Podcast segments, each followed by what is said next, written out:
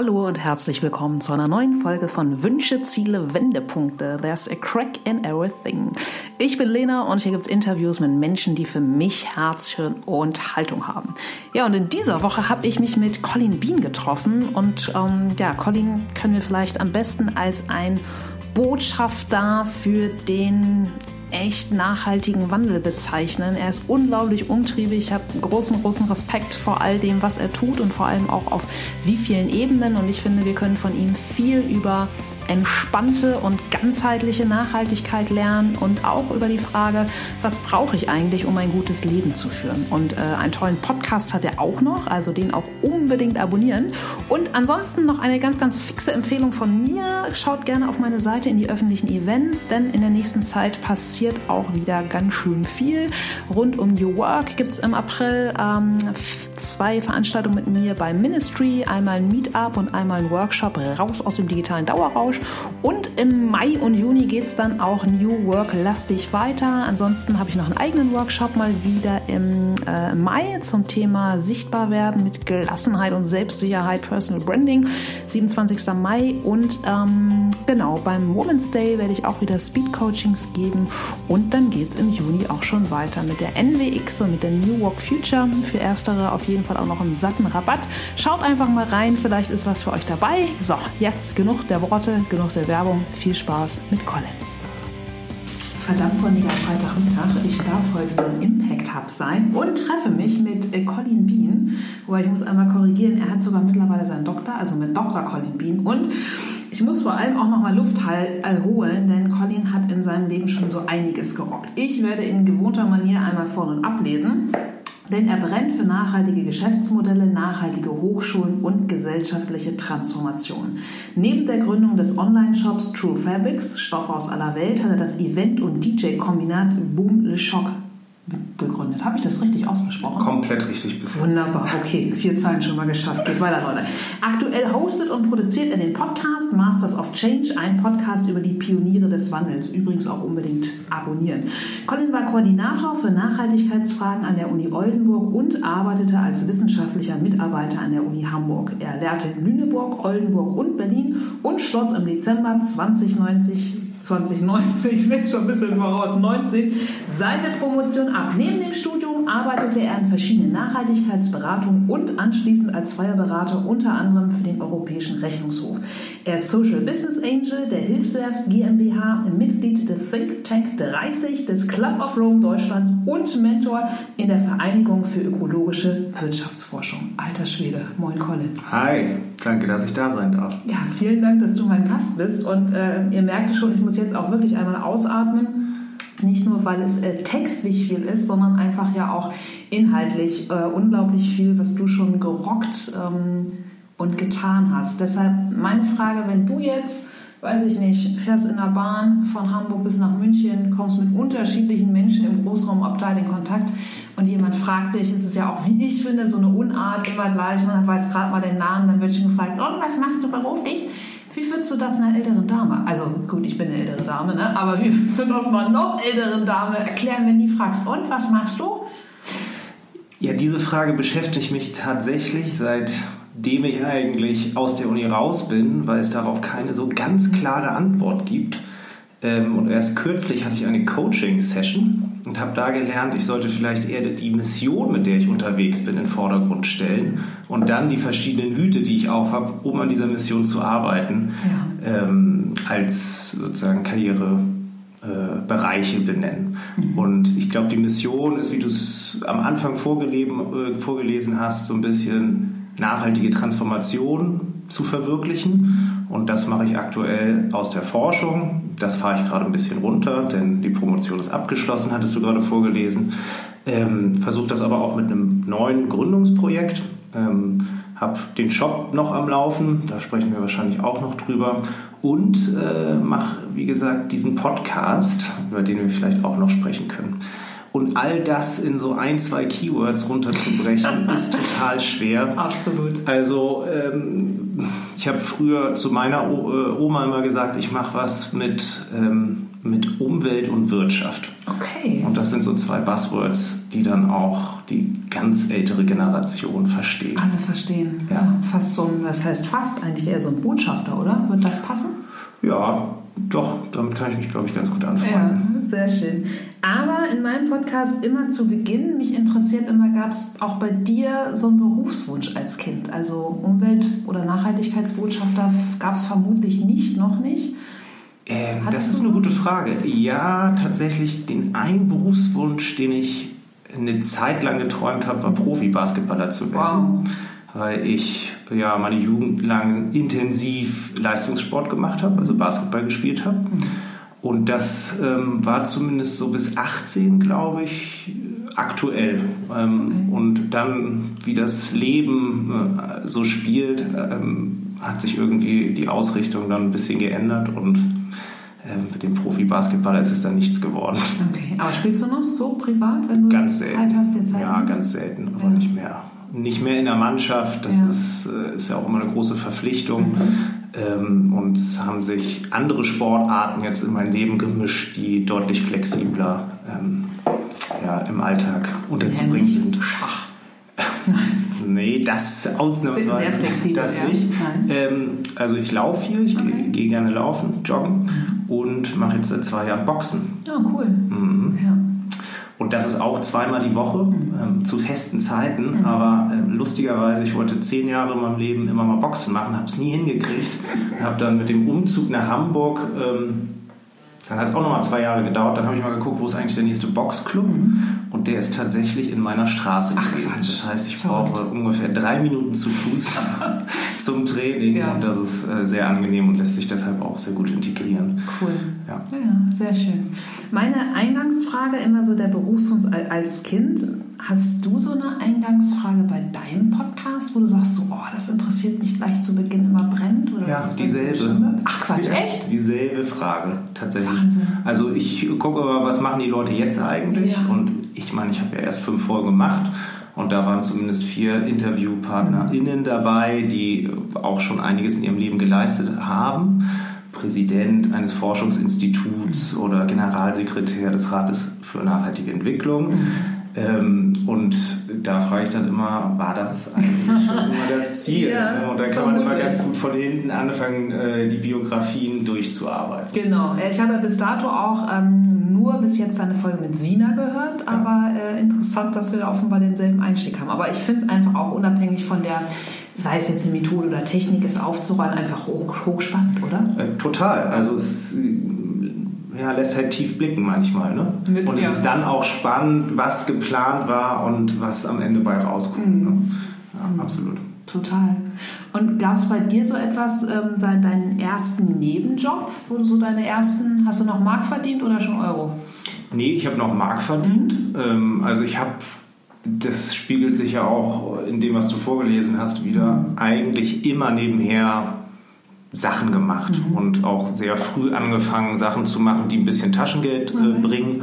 Und da war wirklich alles dabei. Also ähm, ich habe Zeitung ausgetragen, ich war Springer, ja. ja. ich war mhm. Springer in, in, in Nachtclubs, mhm. ähm, ich habe in, auch in anderen Gastrobetrieben gearbeitet, ich war Animateur auf einem Kinderponyhof, den ich früher selbst Ach, besucht habe. Okay. Ähm, Was macht man da so? Da passt man auf die Kids auf, ähm, plant mit denen allerhand lustige Ausflüge, mhm. ist auch Reitlehrer, wobei ich das nicht mehr beherrsche. Okay. Ähm, ja, und ist so ein bisschen in der Verantwortung, dass es denen da gut geht. Okay. Genau, und äh, was habe ich noch so gemacht? Also, ich war ja oder bin immer noch DJ, das hat dann auch so Anfang 20 mhm. äh, gegriffen, dass ich damit auch ein bisschen Geld verdienen konnte. Ich war Computerspieletester, einer meiner Lieblingsjobs. Okay. Ich habe, ähm, was habe ich noch gemacht, im Callcenter gearbeitet. Mhm. Also im Grunde genommen alles, was Volle man machen konnte. Promotion-Jobs waren okay. mit dabei. Auch früher noch mit Zigarette? Äh, ja, es gab auch ein oder zwei Jobs mit Zigaretten, auch für Autos. Also all die Sachen, die ich jetzt, glaube ich, nicht mehr so vertreten würde. Aber ja. ich war jung und brauchte das Geld. Du, wie wir alle, äh, gar keine Frage.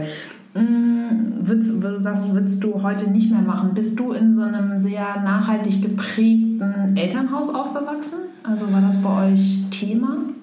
Also das Wort oder das Konzept, so wie man es heute versteht, gab es da nicht. Aber meine Mutter war schon immer naturverbunden und äh, saß auch schon immer sehr emotional vor dem Fernseher, wenn Ende der 80er, Anfang der 90er Jahre von dem nächsten Öltanker, der irgendwo gekentert war, äh, berichtet wurde. Und ich glaube, das hat sich schon irgendwie auch auf mich übertragen. Also wir sind äh, in Hamburg aufgewachsen oder also ich ähm, in Rissen, Hamburg-Rissen. Das ist so der letzte Vorort vor Schleswig-Holstein.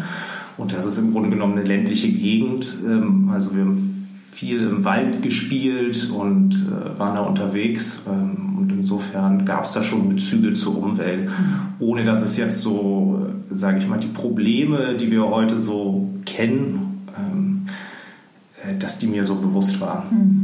Mhm. Okay. Und wie ging es dann bei dir nach der Schule los? Also was war dein Impuls für deine Studienwahl? Also erstmal habe ich äh, den Rucksack gepackt und bin ein Jahr reisen gegangen. Habe mir so ein Travel Around the World Ticket gekauft von STA Travel. Ich glaube, das gibt es noch, soll keine Schleichwerbung sein, aber war wirklich äh, Kosten-Nutzen mhm. ähm, absoluter Hammer. Denn man hat, glaube ich, sechs oder sieben Stationen, die man anfliegen kann. Und das hat wirklich einmal um die Welt. Wow.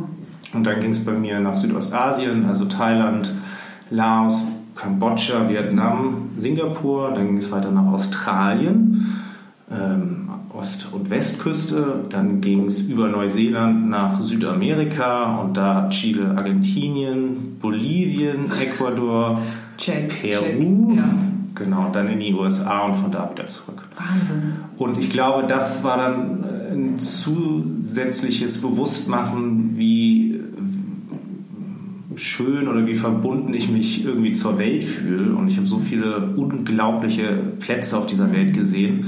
Und der Gedanke wuchs dann so ein bisschen in mir, das müssen wir irgendwie erhalten. Und das, was wir momentan so als Weltgemeinschaft tun, das führt nicht unbedingt dazu, dass meine Kinder das oder meine Enkelkinder das auch noch in der Form wiederfinden. Mhm. Und das reifte so in mir. Ähm, und nach meiner ähm, Rückkehr 2007 mhm. Ähm, hat es dann aber auch noch mal ein Jahr gedauert, bis ich mich für ein Studium entschieden habe. Da habe ich dann wieder als Computerspieletester gejobbt. Ja. und irgendwie kam mir dann dieses Studium der Umweltwissenschaften in Lüneburg äh, über den Weg, was man ja kombinieren kann mit einem betriebswirtschaftlichen Studium. und da hat es irgendwie Klick gemacht. Mhm. Genau. So, so, hat sich das entwickelt. Ja. Und ich habe es vorhin schon vorgelesen. Das ist ja auch, darüber haben wir uns ja auch vor anderthalb Jahren beim N-Club ähm, kennengelernt. True Fabrics, Stoffe aus aller Welt. Was war der Impuls für diesen Online-Shop? Also im Grunde genommen die Neugier, mal was zu gründen und äh, auch was mit Internet zu machen. Okay. Mhm. Ähm, und da aber nicht nur eindimensional Richtung, ähm, sage ich mal, Traffic Gewinn, und, genau, und Traffic und ja, so ja. äh, gedacht, sondern ich wollte irgendwie auch Impact damit kreieren. Und ich war während meines Masterstudiums ein halbes Jahr in Tansania. Und da habe ich die wunderschöne Welt von der afrikanischen Stoffe kennen und lieben gelernt. Mhm. Ähm, und dann war es so ein bisschen analytischer Prozess, dass ich geguckt habe, ähm, wo gibt es eigentlich eine Marktlücke, also wo gibt es eine Nische, auch online, die noch nicht besetzt ist. Wo sind die Suchanfragen bei Google relativ hoch und nach einer gewissen Dauer äh, des Rumprobierens ist es dann ja, halt auf Stoffe, afrikanische Stoffe verkaufen, online äh, hinausgelaufen. Mhm. So, und ähm, dann haben wir das ein Jahr ungefähr gemacht. Also meine Freundin ist da relativ schnell mit eingestiegen. Ähm, aber gemerkt, also nur mit den Stoffen ist es doch ein bisschen äh, zäh. haben dann angefangen, so kleinere Kollektionen aus diesen Stoffen zu entwerfen. Wir haben Espandrelias ähm, produziert mit einem kleinen Familienbetrieb im französischen Baskenland. Wir haben Fliegen und Schleifen produziert.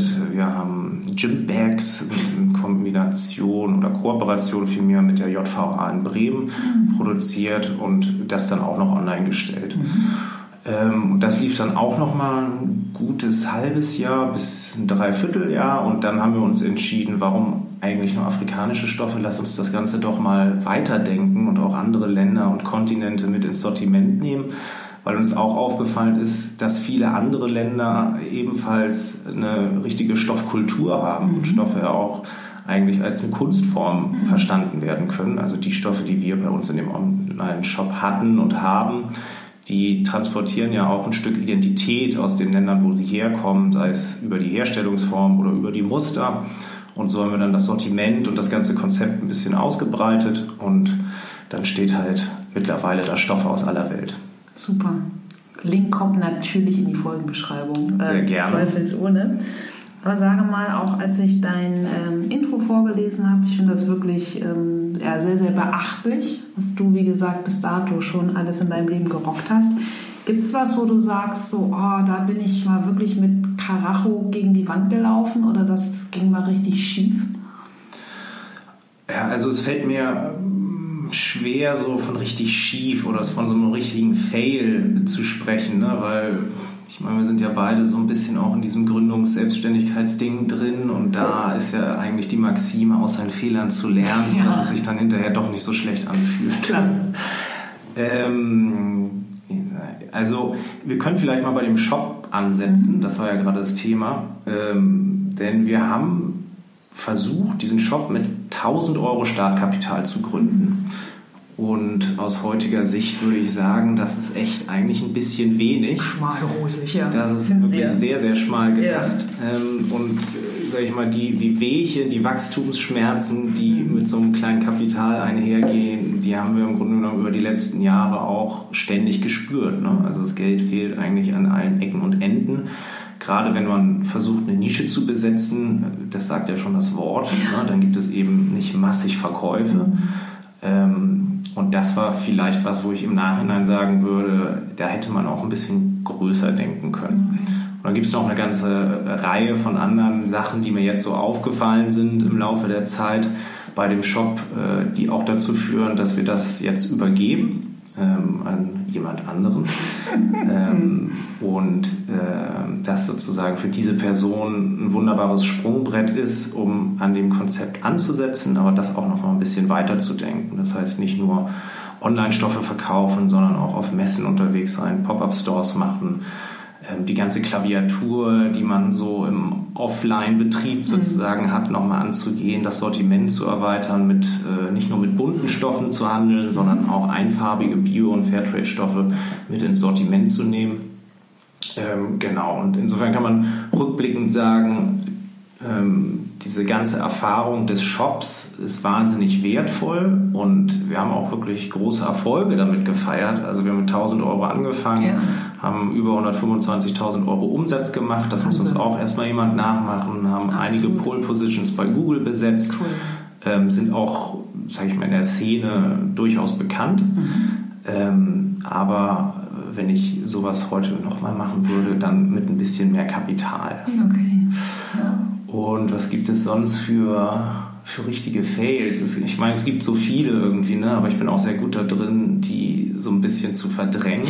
Ja, aber darum geht es ja auch. Ne? Also so Stichwort der Titel meines Podcasts, There's a crack in everything, that's ja. how the light gets in. Ja. Also letztes ist es ja auch, dass es nur ein vermeintliches Scheitern ist, weil wir immer irgendetwas rausziehen, wo wir sehen, ah, dafür war es gut oder dadurch habe ich das gelernt. Ja, also ähm, mit Sicherheit auch die mm, nebenberuflichen Erfahrungen im Studium, die mich gelehrt haben, dass ich nicht so wahnsinnig gut in Konzernstrukturen zum Beispiel passe.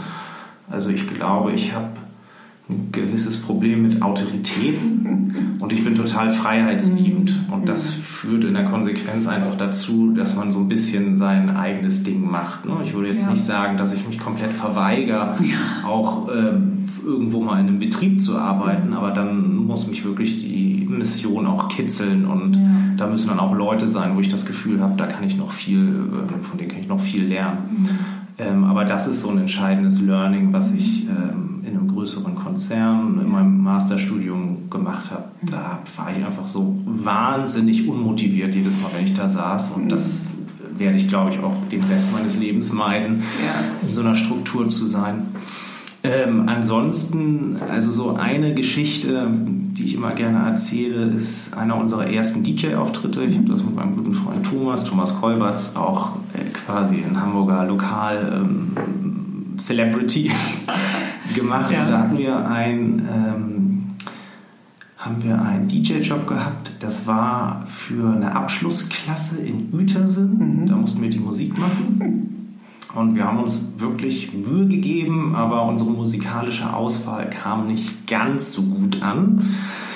Und irgendwann ähm, stand die Mutter von einer Teilnehmerin dieser Party da vor uns und ähm, fragte, ob sie mal kurz mit mir sprechen darf und bat mich dann zu Tisch. Ähm, und da saß dann auch ihr Mann und dann saßen die so beide vor mir und meinten, also wir haben uns wirklich 18 Jahre auf diesen Tag hier heute gefreut und sie haben uns den so richtig versaut. Was? Das ist nicht dein Ernst. Ja. Da meinte ich so, äh, was, wie, wie, wo? Vor allem die Eltern. Ja, und da meinten sie, hey, gucken Sie sich das doch mal an. Hier tanzt ja kaum jemand. Und es waren gerade ungefähr 80 Prozent der Leute, die da waren auf der Tanzfläche. Okay. Ähm, und also, wir haben uns das hier ganz anders vorgestellt und sie haben das hier wirklich gesprengt. Und dann meinte ich so, ja, das ist jetzt ein harter Vorwurf, ne? Dann, ja. Also, was hätte ich denn spielen sollen? Und dann leer, leere Blicke, die ich guckte und dann kam so Wolfgang Petri raus. Und dann wollte ich, also sie werfen mir gerade vor, dass ich den Tag, auf den sie 18 Jahre gewartet haben, versaut habe, weil ich Wolfgang Petri ja. nicht gespielt habe. Damit kann, kann, ich ändern, gut leben. Ja. Nee, damit kann ich gut leben. Nee, nee, sowas, sowas spielen wir nicht. Aber ich fand, also das fühlte sich dann, da, da kommt man schon ins Schwitzen. Ne? Ich würde nach wie vor nicht sagen, dass, dass wir gefailt haben, Nein. aber es ist so eine Geschichte, ähm, ja, wo man zumindest sagen kann, also wir haben zumindest auf diese Veranstaltung offensichtlich nicht so gut gepasst. Genau. Äh, du, wie mit einem Konzern, ne? Also ja, genau. muss halt passen. Ja, genau. Und dieses, diese Passung, die muss man halt irgendwie finden im Laufe der Zeit. Ne? Also heute würden wir solche Aufträge gar nicht mehr machen genau aus den Gründen. Und da gibt es mittlerweile auch so ein paar Maßnahmen, die wir treffen, damit sowas eben gar nicht mehr passiert. Mhm. Also, dass man vorher schon mal abfragt, hier schickt mir mal eine Playlist mit 30 Songs, die ihr auf jeden Fall haben wollt. Und wenn da Wolfgang Petri draufsteht, dann sind wir eben nicht die richtigen. Fischer. Genau, Schwierig. genau. Ja. Dann sind wir nicht die richtigen für die Party und das ist auch überhaupt nicht schlimm. Ähm, so ist das halt. Nicht Dafür jeder Topf. Ja dann irgendwelche ähm, absolut. Genau. Und nicht jeder Topf passt auf jeden Deckel und das muss man aber dann erkennen und dann kann man sich das Leben auch deutlich einfacher machen. ja, aber ähm, herrliche Anekdote. Mm, aber da sagst du was, Colin. Mm, eine Checkliste. Was brauchst du denn für dich, um gut arbeiten und gut wirken zu können? Also jetzt unabhängig, ob es Auflegen ist mhm. oder in deinen anderen Tätigkeiten. Was ist für dich so unabdingbar? Also auch egal, also, ob ideell oder wie du es na, ich sag mal, um Struktur, also Struktur mhm. ähm, ist für mich irgendwie wichtig und weil ich meine, es ist ja auch so, dass ich relativ frei arbeite und viele verschiedene Sachen mache und umso diffuser, sage ich mal, die, ähm, die Jobbezeichnung ist, umso mehr braucht man irgendwie Struktur und die kann man auf unterschiedliche Arten herstellen. Für mich ist zum Beispiel die Checkliste ähm, so eine Sache, die mir sehr gut gefällt und mit der ich einfach nonstop eigentlich arbeite, also mit Trello zum Beispiel, da habe ich dann so meine Projekte und organisiere mich irgendwie darüber. Das ist schon wichtig. Eine gewisse Struktur auch im Alltag ähm, hilft mir auch. Ähm, also zum einen ja irgendwie doch dann diese feststehenden zwei Termine, wo ich Training habe, mhm. äh, weil mich das dann auch dazu zwingt, irgendwie morgens zeitig aus dem Bett zu kommen. Und äh, ja, also das Laufen gehen zum Beispiel, ne? die Zeit mit meiner Freundin. Also ich versuche schon über alle Lebensbereiche hinweg so eine Balance zu haben. In dem Fall würde ich jetzt nicht von einer Struktur sprechen, aber eine Balance zu haben, mhm. mich mit Freunden treffen und so, dass es irgendwie so ein bisschen im, im Einklang ist. Ja. Und Oder so emotionale Pfeiler einfach. Genau, ja. ja. Und da gibt es mal Phasen, da ist dann ein Bereich ähm, gerade sehr präsent, so wie jetzt das Arbeiten, aber es gibt andere Phasen, da kann man sich da ein bisschen draus zurückziehen und in den anderen äh, die anderen Lebensqualitäten noch mehr genießen. Mhm. Also ähm, Checkliste ist definitiv was. Mh, mm, ich glaube, das ist, das ist es auch vor allem. Okay. Ja. Also ich habe mal versucht, mir immer so Pläne zu machen, ähm, aber wie heißt der Satz so schön, äh, Planung ersetzt Zufall durch Irrtum. schön ja, gesagt. Pläne ja. sind eigentlich ähm, häufig greifen die nicht so, wie man will. Insofern versuche ich mittlerweile mich mehr an dem Konzept der rollierenden Planung hm, zu orientieren. Schön gesagt, darf ich das in meinen aktiven Wortschatz übernehmen? Absolut. Und das heißt, man hat zwar einen Plan, genau. aber man passt den auch immer wieder an den Flexibel. Kontext an. Richtig. Genau, Flexibel in der Struktur, oder? Genau. So, und ja. dann hat man auch schon zwei vermeintliche Gegensätze miteinander kombiniert. Und genau. für mich äh, funktioniert das ehrlich gesagt ziemlich gut. Mhm. Ja. Was machst du denn, wenn es das gibt, am liebsten in all deinen unterschiedlichen Tätigkeiten? Mm, auch das kann ich nicht so ganz eindeutig beantworten. Mhm. Das ist wirklich tagesformabhängig. Mm, ich habe jetzt in den letzten Jahren viel geschrieben, vor allen Dingen wissenschaftliche Publikationen, äh, an denen gearbeitet. Ähm, und das bringt mir schon Spaß, das, das Schreiben. Das muss jetzt gar nicht zwingend im wissenschaftlichen Bereich sein, aber ich habe jetzt gerade nach längerer Abstinenz des Schreibens äh, mal wieder ein Essay geschrieben mhm. und gemerkt, dass mir das aktuell doch sehr viel Spaß bringt. Und insgesamt ähm, ist es weniger eine Tätigkeit, glaube ich, eine ganz konkrete, als viel mehr, hm, sage ich mal, in größeren strategischen Dimensionen zu denken. Also das gefällt mir unglaublich gut. Ich habe in den letzten Jahren gemerkt, dass mich Fragen, wie funktioniert Gesellschaft, wie kann Wandel von Gesellschaft funktionieren, ähm, sehr, sehr interessiert haben. Und ähm, was ich zum Beispiel gar nicht mag, sind so Dinge wie Buchhaltung oder mhm. Rechtsfragen oder so. Dieses eher kleinere, damit muss man sich beschäftigen, aber da empfinde ich keine große Freude bei. Ja. ähm, deshalb würde ich eben sagen, so größere Sachen ins Rollen zu bringen, das ist, glaube ich, das, worauf ich mich ähm, irgendwie festlegen könnte. Ne? Ähm, ja, aber ich habe grundsätzlich auch gerne mit Menschen zu tun. Ne? Also so eine Promotion, wie ich sie die letzten viereinhalb Jahre gemacht habe, die ist dann doch teilweise sehr einsam. Da ist man sehr isoliert am Arbeiten, trotz Co-Autoren und so. Ähm, und das wollte ich unbedingt aufbrechen, weil ich gemerkt habe, das fehlt mir so eine und insgesamt so eine gewisse Dynamik. Ja? Also auch so ein bisschen mit Leuten verhandeln, ins Gespräch kommen, Optionen schaffen und ausprobieren. Das sind so Dinge, die mir einfach Spaß bringen. Und das kann dann halt ähm, in der Podcast-Form sich ähm, ausdrücken oder in einem wissenschaftlichen Paper oder in einem Essay oder in einer Produktentwicklung. Ja, ja dann sind wir im Prinzip auch wieder ähm, da, wo wir eingangs drüber sprachen. Letztlich geht es um das Wozu mhm. und nicht in welcher Form es sich ähm, im Leben dann zeigt. Ne? Absolut. Würdest du denn sagen, dass so dein, deine Metafrage, die dich im Leben umtreibt, was du gerade skizziert hast, nämlich wie kann Wandel funktionieren? Absolut, das trifft den Nagel auf den Kopf. Ist das deine Urfrage? Ich glaube, das ist die Urfrage ja. ähm, und ist dann aber auch zu machen, ne? sich nicht nur die Frage zu stellen, sondern die Wege, die sich dann auftun, äh, die dann auch zu laufen. Ich glaube, das bringt mir gleichermaßen viel Spaß und ähm, solche Wege zu finden, das versuche ich ja in dem Podcast mhm. zum Beispiel mit diesen äh, ja, mit, im Grunde genommen mit meinen persönlichen Idolen, die ich so im Laufe der Zeit kennengelernt habe, die ich da interviewe, die ja auch in ihren spezifischen Bereichen Unglaubliches schon ähm, geleistet haben. Mhm. Ähm, ja, und ähm, die Metafrage ist bestimmt, wie schafft man Wandel und wie kann man Wandel umsetzen. Und ich habe mich jetzt im Laufe der Zeit am meisten mit dem Wandel von Organisationen beschäftigt, also mit Unternehmen auf der einen Seite oder auch dem Unternehmenaufbau, Unternehmensaufbau und auf der anderen Seite mit Hochschulen. Wie können, können sich diese Organisationsformen eigentlich wandeln?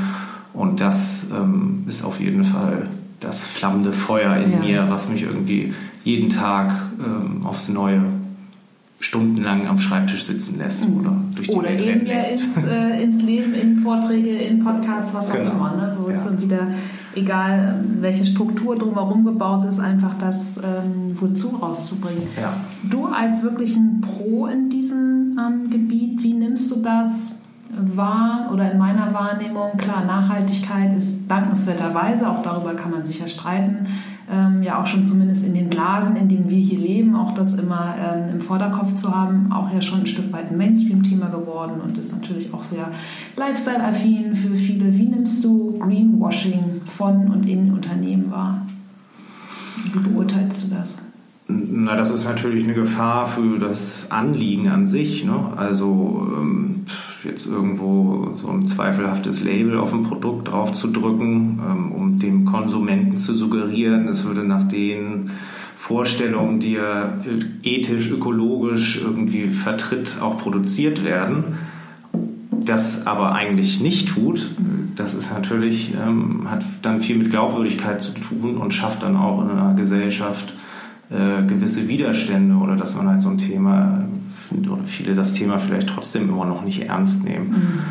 Ähm, also das auf der einen Seite, auf der anderen glaube ich auch, dass wirklich die wenigsten das Ziel haben, Greenwashing zu betreiben. Ich glaube, es ist halt häufig versucht und schlecht umgesetzt mhm. und dann steht dieser Vorwurf halt auch schnell im Raum.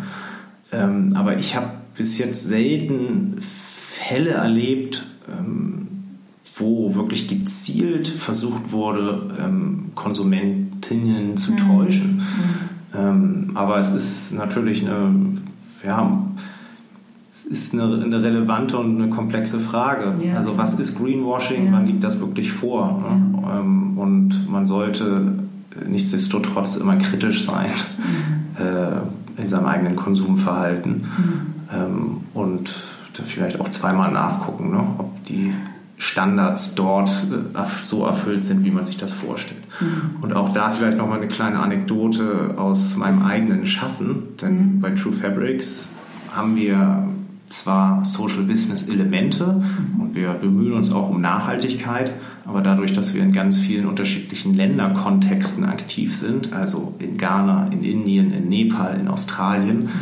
ähm, treffen wir auch auf ganz unterschiedliche Voraussetzungen, um sowas wie nachhaltige Stoffe, also zertifizierte Stoffe zum Beispiel überhaupt zu beziehen.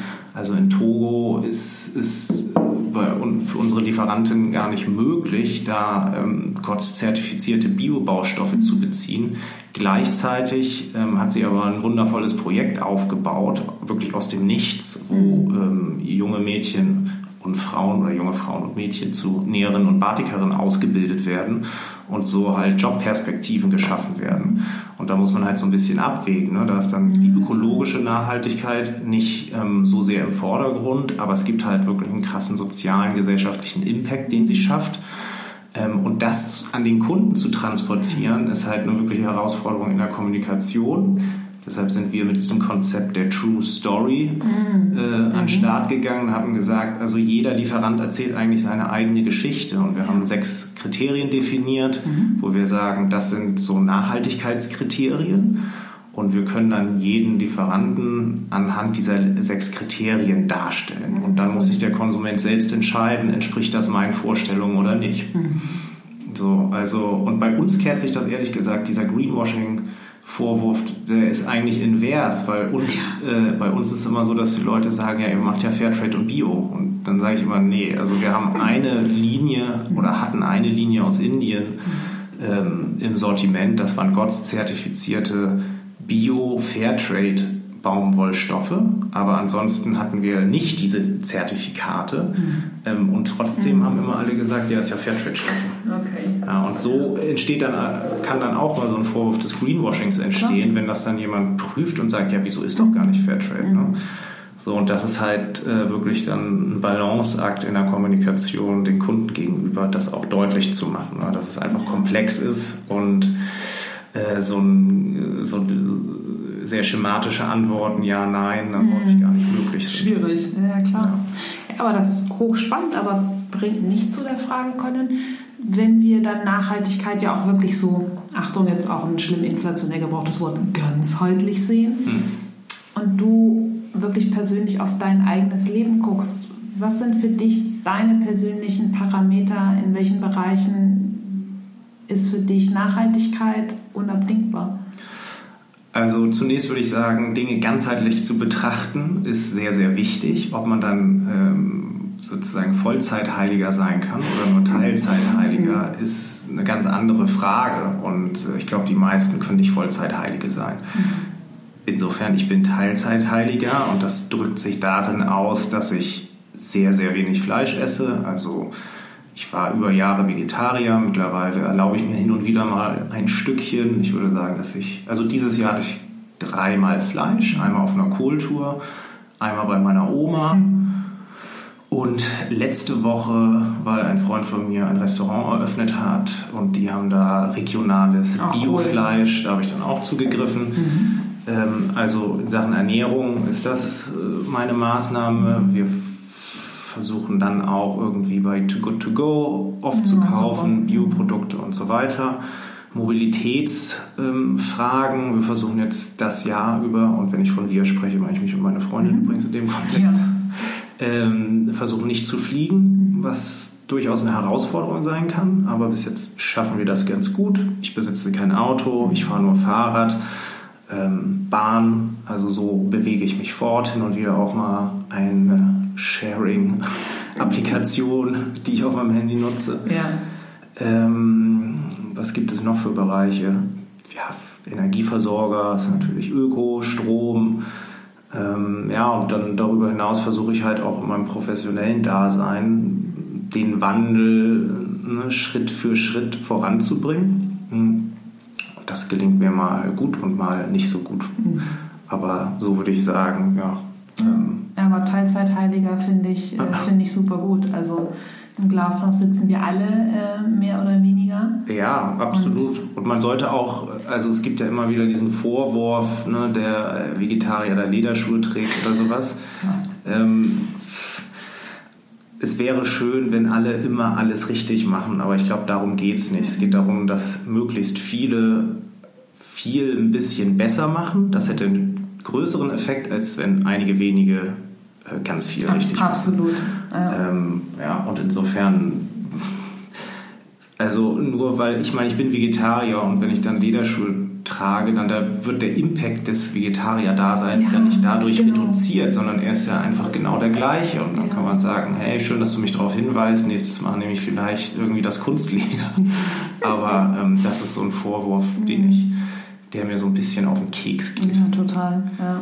Ja. Ich fand es letzte Woche, wir beide haben uns ja auf der, ähm, wir waren waren auf derselben Konferenz vom, vom Deep Dive Club. Ich fand es sehr cool, wie Ingo Pohlmann es so schön ausgedruckt hat mit halbe Kraft voraus. Absolut, Das bester mich- Schlagruf. Das, ja, genau. Das, Schlagruf. Absolut, das war für mich so ähm, die größte und schönste Einsatzerkenntnis von einem ganzen Konferenztag. Absolut bin ich äh, Halbe Kraft äh, voraus. Also besser, finde ich, hätte man es nicht auf den, ähm, auf den Punkt bringen können. Ja. Ja. Als ich dich, ähm, wir haben jetzt nicht wirklich explizit über dein Wozu im Leben gesprochen, aber es ist ja letztlich identisch mit der Frage, die dich umtreibt, oder? Ja, Ja. wozu mache ich was? Genau. Ja, dazu, um diese, Le diese, diese Welt lebenswert zu machen und zwar für die Leute heute und alle Menschen in Zukunft. Und das muss man sich, glaube ich, nochmal immer vergegenwärtigen. Wir sind halt jetzt an einem Punkt ähm, in der Entwicklung, wo wir die Weichen so stellen können, dass auch bald 10 Milliarden Menschen auf dem Planeten ein Leben in Wohlstand und Würde führen können. Und das halt innerhalb der planetarischen Grenzen. Ja. Und es ist insofern ähm, jedes Engagement wert, ähm, sich dafür einzusetzen, ähm, trotz der ganzen schlechten Nachrichten, die einen auch tagtäglich so überrollen. Ne? Und ja, also das Wozu mache ich das ja, um diesen Wandel halt mit anzuregen. Ja. Für mich ist das immer so, unabhängig, ob das jetzt in meinem Podcast ist oder so, die absolut zentralste Frage, was mich an meinen Mitmenschen, an allen Menschen interessiert. So, warum stehst du morgens auf? Warum tust du, was du tust? Was ist für dich so das Elementarste, was dich an anderen Menschen, an Menschen interessiert? Mm, Puh. Das ist eine gute Frage. Also meinst du an Themen? Hm, Es muss, muss ja gar nicht ein explizites Thema sein. Also, Hm, Also ich. Also mich interessiert immer total, was Leute so machen. Ich muss mir das teilweise auch wirklich verkneifen, weil ich es auch unangebracht mitunter finde, das weiß, als erste meinst, Frage ja, zu fragen. Aber es interessiert das mich wirklich vom Herzen her. Ja, was machen die Leute? Ich weiß, also ich weiß ja, deshalb machst du ja auch diesen Podcast. Wir ne? auch hier, klar. Genau, also ich ja. finde das wirklich total spannend. Ich finde Biografien total spannend und Verläufe total spannend. Und die Verläufe, die auch ganz äh, überraschend passieren, total spannend. Mhm. Ähm, und das interessiert mich natürlich sowohl bei engen Freunden als ähm, auch bei Leuten, die ich gerade erst kennenlerne, sehr. Ja. Aber ähm, ich versuche mich bei letzterem auch häufig ein bisschen zurückzuhalten, weil es sonst immer so ein bisschen ja. komisch Ja, sonst ist man wieder bei dem Ding, so man weiß gerade mal den Namen und fragt dann so, was machst du? Genau. Und es geht ja nicht um Status abchecken, sondern ja. weil uns beide ist ja beispielsweise wirklich aus der DNA heraus mit Herzblut interessiert. Ja, ja total. Und kein Smalltalk in, äh, in Schubladen stecken. Ne? Ja. ja. Also das interessiert mich auf jeden Fall immer am meisten äh, oder mit am meisten an anderen Menschen. Kann ich nachvollziehen. Und ähm, dein Podcast Masters of Change, ähm, wir haben es vorhin im Intro oder haben wir schon angerissen. Mm, du sagst, du sprichst mit Menschen, die dich einfach in diesem Bereich der Nachhaltigkeit, des Wandels ähm, begeistern. Gibt es sonst so in den letzten, sagen wir mal, einen Monat einen Mensch, muss jetzt kein Bekannter sein, kann auch irgendeine Unterhaltung, ich sage jetzt nochmal im Zug oder so gewesen sein, wo du sagst, oder wo du ein neues Buch von jemandem gelesen hast, wo du sagst, der oder die, boah, die hat mich, der hat mich echt begeistert oder hat mir einen neuen Gedanken geschenkt? Mhm. Ähm, ja, lustigerweise Harald Welzer, mhm. auch so eine Ikone, sage ich mal, in diesem ganzen Nachhaltigkeitstransformationsbereich und mir auch schon lange bekannt und mhm. auch viele Thesen. Aber ähm, irgendwie hat YouTube es neulich geschafft, das äh, sozusagen in meine Aufmerksamkeitsspanne äh, zu stellen. Mhm. Und äh, da habe ich mir dann nachdem ich mir dann nochmal so ein, zwei Vorträge angeguckt habe, habe ich mir gleich seine letzten drei Bücher bestellt. Wow, ja, okay. Um mir dann nochmal wirklich auch ausführlich die Gedanken, die er da so entwickelt, nochmal zu Gemüte zu führen. Mhm. Und ähm, der hat einfach eine sehr ja, radikale Vorstellung davon, wie man Zukunft eigentlich denken kann mhm. oder auch nicht denken kann. Mhm. Und ähm, das, sind, das dockt an diese Fragen natürlich an, die mich beschäftigen. Wie funktioniert Gesellschaft? Wie kann sich Gesellschaft verändern? Mhm. Ähm, und insofern würde, wenn wir jetzt von einem Zeitpunkt mhm. oder Zeitraum von einem Monat sprechen, ja. der Name auf jeden Fall fallen. Okay, ja, spannend. Packe ich auch äh, gerne in die Folgenbeschreibung. Wir haben noch ziemlich zu Beginn des Jahres 2020. Gibt es was, wo du sagst, so, boah, das steht auf meiner Agenda, das will ich in diesem Jahr unbedingt noch lernen, noch erfahren, mich noch mit beschäftigen? Ähm, momentan, ich habe eigentlich im letzten Jahr viele neue Sachen angefangen, an denen ich jetzt viel lernen kann. Also ist nichts Explizites dabei. Ähm, aber äh, ich bin jetzt in dem Thema E-Learning mhm. ähm, eingestiegen und wie genau E-Learning bestmöglich funktioniert. Ich glaube, das ist so eine Frage, die mich okay. umtreibt und die ich klären muss ähm, für das neue Projekt, was mhm. ich da machen möchte. Ja, E-Learning hat ja zumindest auch sehr viele Aspekte der Nachhaltigkeit.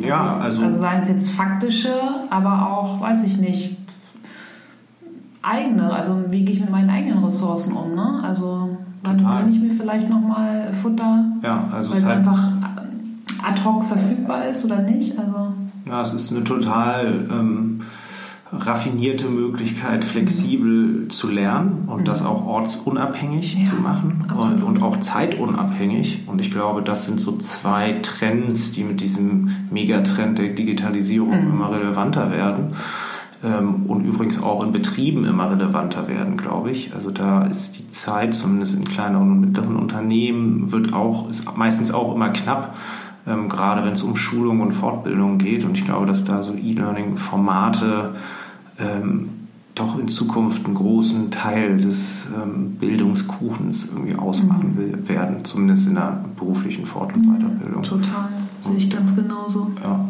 ja. ja und wenn es darum geht, ähm, nach oder nicht nur Wissen nachhaltig zu vermitteln, sondern natürlich auch Wissen über nachhaltiges Handeln.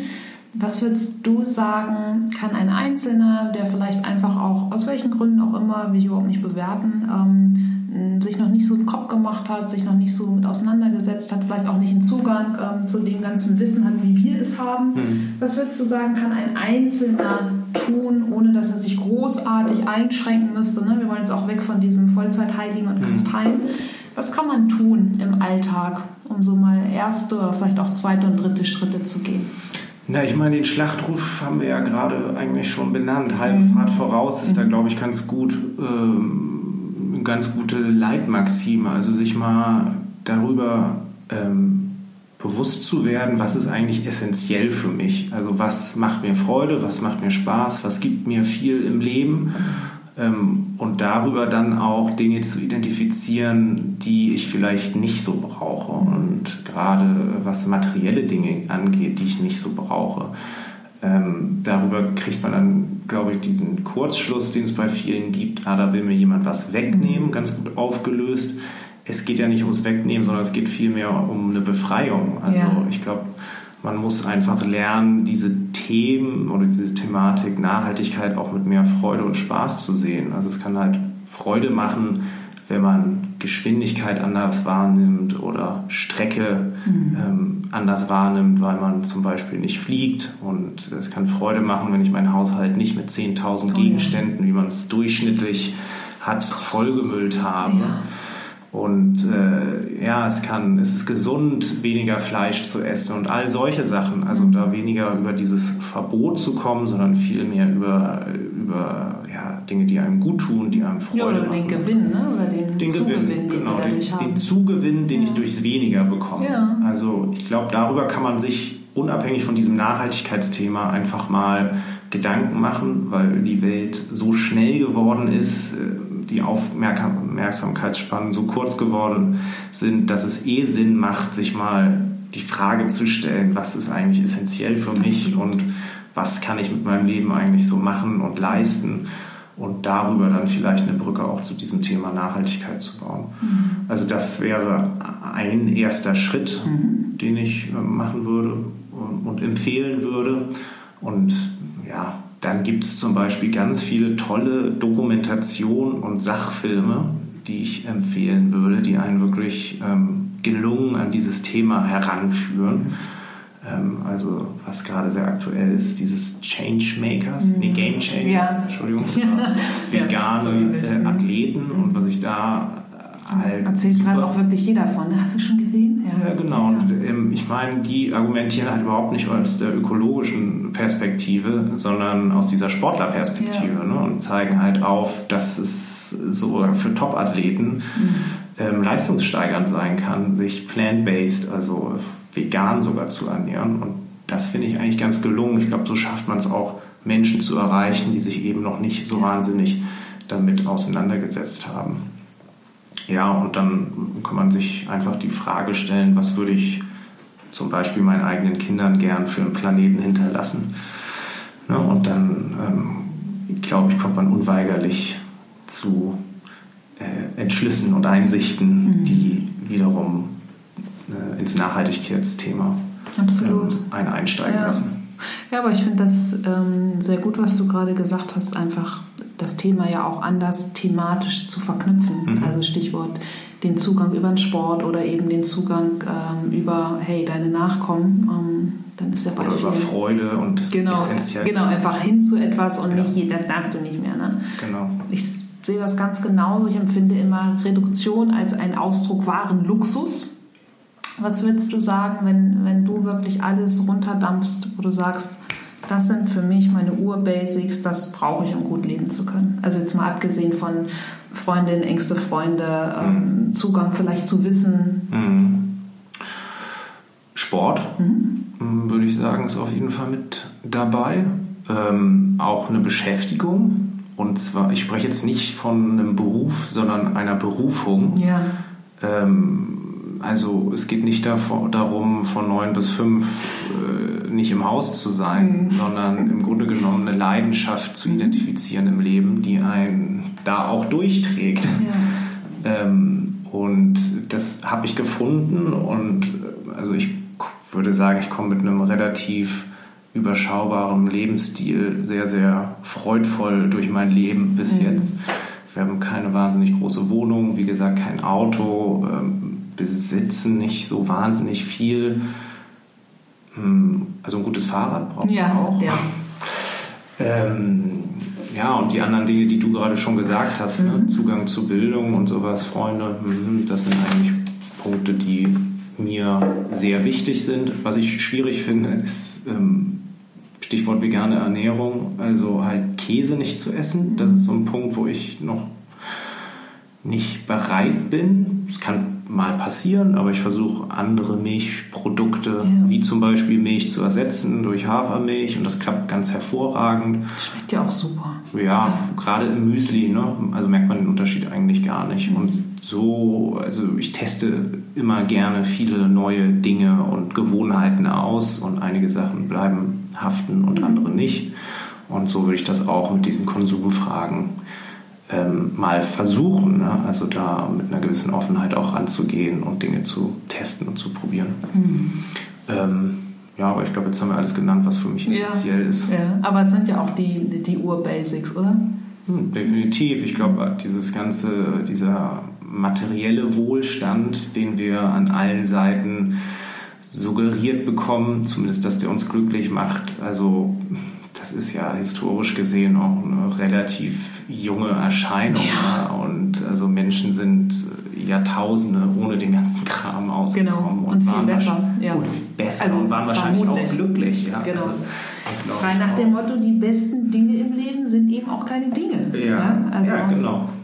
Achso, und ähm, also was ich schon auch gemerkt habe, mhm. ist so ein gewisses, so eine gewisse monetäre Grundversorgung. Denn es gab jetzt während meiner Promotion auch Zeiten, ähm, wo wir zum Beispiel aus dem Shop alles investiert haben, wieder in den Shop und wo ich an der Uni nur eine halbe Stelle hatte. Mhm. Und das ist dann, dann ist man so in Hamburg mit 1400 Euro unterwegs. Ähm, und das ist schon, also nach spätestens drei Wochen war das Geld immer alle. Ähm, und der Zuwachs, den man dann so von weiteren 300 Euro hat mhm. oder 400, der ist echt enorm. Also das ist dann wirklich wahre Lebensqualität, ja. die damit kommt. Aber ob ich jetzt dann 3, 4 oder 5.000 Euro verdiene, ja. da merkt man den Unterschied dann auch nicht mehr so. Ähm, insofern würde ich ergänzen, eine gewisse monetäre Grundversorgung ist auch noch wichtig. Ja, ja, dass es einem ja einfach auch nachhaltig seelisch gut geht im Sinne ja. von äh, innerseelischer äh, Sicherheit. Ne? Total, ja, Absolut. klar. Sicherheit, Sicherheit ist auch so ein Ding. Ne? Also da, ähm, das ist essentiell auch für mich. Ja. ja. aber auch die fängt ja wieder bei jedem ne? anders an. Der nächste kann sagen, auch so, ich weiß noch nicht, ob ich nächsten Monat einen Auftrag bekomme, easy. Klar, die ist sehr subjektiv. Versus äh, Konzernvogel, der Angst hat, dass ihm vielleicht irgendwann trotz sechs Monate Kündigungsfrist gekündigt wird. Ne? Genau, aber genau, also ich meine, Risikoaversität mhm. für Leute zum Beispiel in Konzernen, ne? Die haben halt ein anderes Sicherheitsverständnis, als wir das haben, weil wir haben eben diese Fragen, so wann kommt der nächste Auftrag und klappt das eigentlich jetzt mit dem nächsten Projekt so mhm. und trotzdem fühle ich irgendwie, und da brauchte ich aber auch ein bisschen, äh, eine bestimmte innere Sicherheit, ja, ne? dass man sich auf sich Absolut. selbst ver verlassen kann und irgendwo findet man schon immer ähm, auch einen Job. Ne? Ja, es hat dann wieder die, die Selbstwirksamkeit ne? oder genau. der Glaube an die Selbstwirksamkeit. Ja, ja stimmt. Ja, äh, Colin, ich könnte hier mir noch echt einen Wolf mit dir klönen. Es ist ähm, äh, faszinierend, äh, deinen Gedanken zu lauschen, aber wir kommen schon zum Ende und daher stelle ich dir meine Standardfrage. Wann hast du zuletzt was Neues gemacht? Ähm, das fing jetzt dieses Jahr eigentlich an, mhm. weil ich bin seit dem 01.01.2020 nicht mehr an der Uni. Wir okay. veräußern den Shop gerade, ja. also suchen eine Nachfolgerin oder einen Nachfolger und sind da in Gesprächen. Und ich habe ähm, den Podcast gestartet, was ein Teil von dem größeren neuen Projekt ist, was ich dann ja. hoffentlich auch bald offiziell ähm, äh, ausbuchstabieren kann. Cool. Und da passiert gerade sehr viel Neues. Ja, mega. Ja, also mehr als eine Sache. Ja. Und in der Rückschau heute, was würdest du dem jüngeren Colin sagen, wenn du ein Rat für ihn hättest? Ähm, ich würde ihm sagen, mach das alles so, wie du das gemacht hast. Aber es gibt so eine Sache, zwei Sachen in meinem Leben, die ich nicht unbedingt bereue, aber die ich anders machen würde. Das eine ist, ich habe einmal ein Auslandssemester im Bachelorstudium nicht angetreten, weil ich der Meinung war, es geht nicht. Also organisatorisch und hat es okay. aber eine Kommilitonin von mir gemacht und mir gezeigt, also es ging doch. Ja. Das hat mich irgendwie, ärgert mich immer noch so ein okay. bisschen. Und ähm, ja, ich habe mir vielleicht ich bin sitzen geblieben, ich bin spät eingeschult worden. Ich habe mir dann noch mal ein Jahr Auszeit gegönnt auf Reisen, dann nicht sofort das Studium gemacht. Ähm, also bin relativ spät eingestiegen und da würde ich grundsätzlich nichts daran ändern, aber das zwei Jahre davon hätte man sich, glaube ich, verkneifen können. Aber wer weiß, wo ich dann wäre. Also keine wirklichen Regrets. Ja. Ähm, ja. Insofern mach alles so, wie du es gemacht hast. Super. Mehr geht nicht, oder? Ja, das äh, würde ich sagen, ist schon eine ganz gute Zwischenbilanz im Leben. Total, sehr schön. Ja, dann danke ich dir auf jeden Fall äh, für deine Zeit und für deine Offenheit. Ich packe natürlich alles zu True Fabrics, zu deinem Podcast. Ähm, ähm, der, der Tipp mit, wie hieß er, Herbert? Ach so, äh, Harald Welzer. Harald Welzer, genau. Harald Welzer packe ich in die Folgenbeschreibung. Und mhm. im Gegenzug, du hast uns ähm, die Zeit geschenkt und deine Erfahrung. Was können Zuhörer für dich tun? Ihr könnt ganz herzlich gerne meinen Podcast liken. Unbedingt. Und das ist es auch eigentlich schon. Mhm. Also dann wäre mir sehr viel geholfen. Sehr schön, das kriegen wir hin. Colin, in diesem Sinne, ich sage tausend Dank und bis zum nächsten Mal. Ich bedanke mich für das super Gespräch. Tschüss. Ciao. So, das war das Gespräch mit Colin. Alle Links zu ihm und seine Empfehlung und natürlich sein Podcast unbedingt äh, abonnieren findet ihr natürlich in der Folgenbeschreibung. Ich sage Dankeschön für eure Zeit, fürs Zuhören und freue mich, wenn ihr vielleicht auch noch kurz Zeit und Lust habt, um meinen Podcast auf iTunes zu bewerten. Bestenfalls natürlich auch noch zu rezensieren, zu abonnieren, äh, wie ihr lustig seid. Genau, und ansonsten geht's weiter in zwei Wochen mit einem Mensch mit Herz und Haltung. Bis dann. Tschüss.